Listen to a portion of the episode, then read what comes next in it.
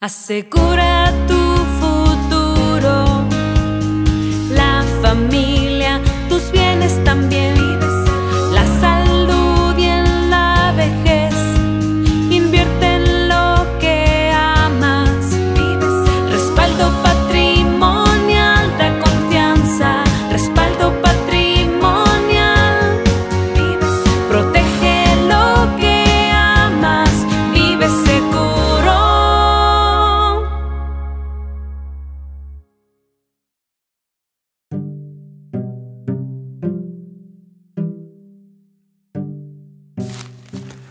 Vía 22.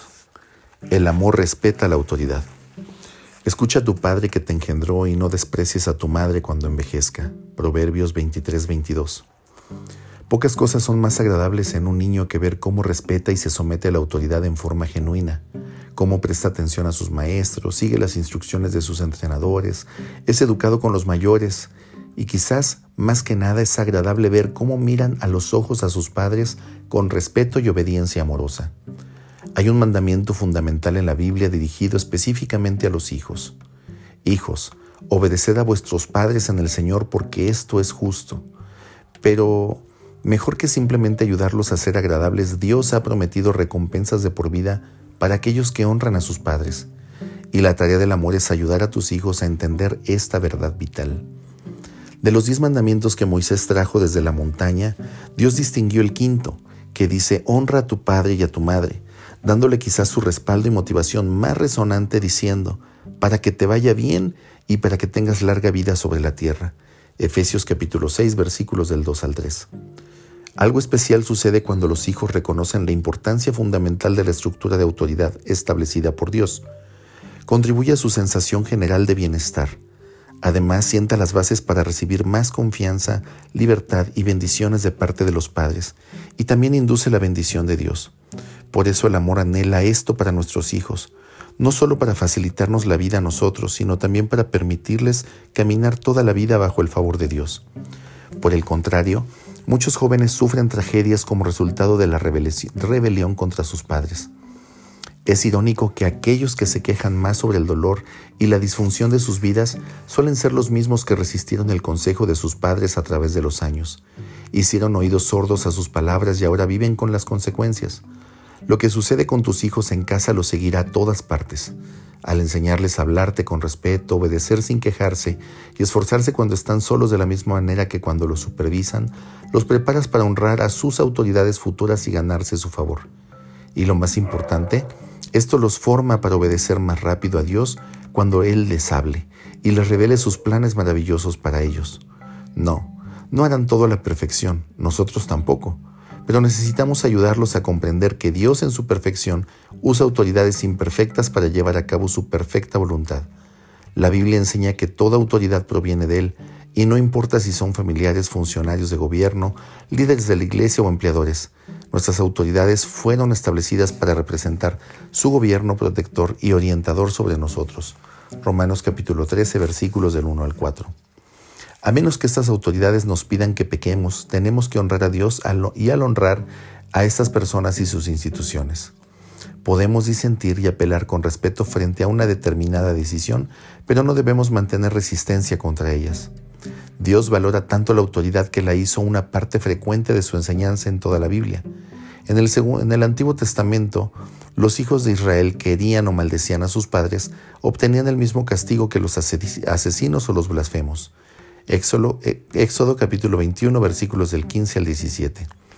Después de la venida de Cristo, Dios siguió instruyendo a los creyentes a distinguirse por respetar a quienes tenían posiciones de liderazgo, aunque fueran personas despiadadas y crueles. Mientras el mundo se burla de las autoridades indiferentes, los seguidores de Jesús deben caracterizarse por su respeto continuo. Jesús dijo, y cualquiera que te obligue a ir una milla, ve con él dos. Mateo capítulo 5, versículo 41. La escritura enseña, estad sujetos a vuestros amos con todo respeto, no solo a los que son buenos y afables, sino también a los que son insoportables. Primera de Pedro capítulo 2, versículo 18. Dios nos dice que tenemos que orar por todos los que están en autoridad sobre nosotros. Primera de Timoteo capítulo 2 versículos del 1 al 2. Respétalos, honralos, sírvelos. Ora por ellos, incluso por los que se aprovechan de su superioridad sobre ti. La disposición del cristiano de cumplir más de lo que se espera con sus obligaciones coloca el foco de atención en lo que el poder y el amor de Cristo pusieron en su corazón. Tus hijos necesitarán que les enseñes en casa sobre la sabiduría de humillarse ante la autoridad. Obedezcan a sus dirigentes y sométanse a ellos, enseña la palabra, para que las autoridades puedan cumplir sus responsabilidades con alegría y sin quejarse. Hebreos capítulo 13 versículos 17.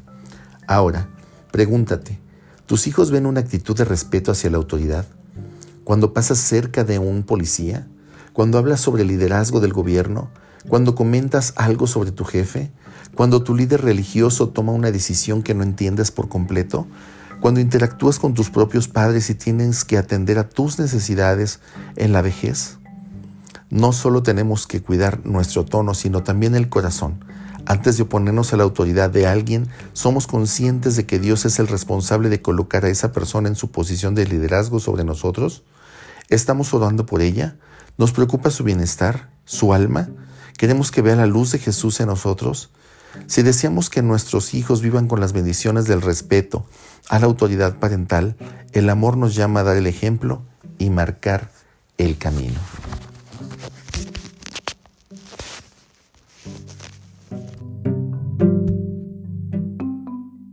Protege lo que amas, vive seguro.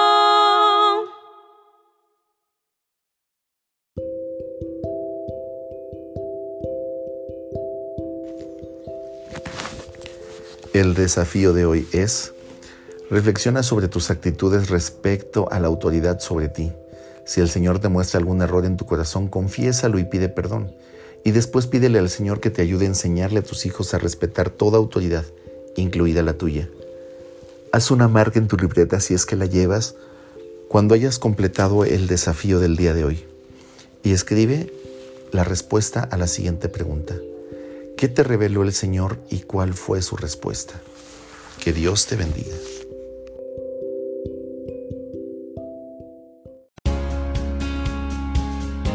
Segubeca, un seguro de vida que te permite formar y administrar un capital económico para la educación universitaria de tus hijos y al mismo tiempo proteger tu vida y la de tu pareja.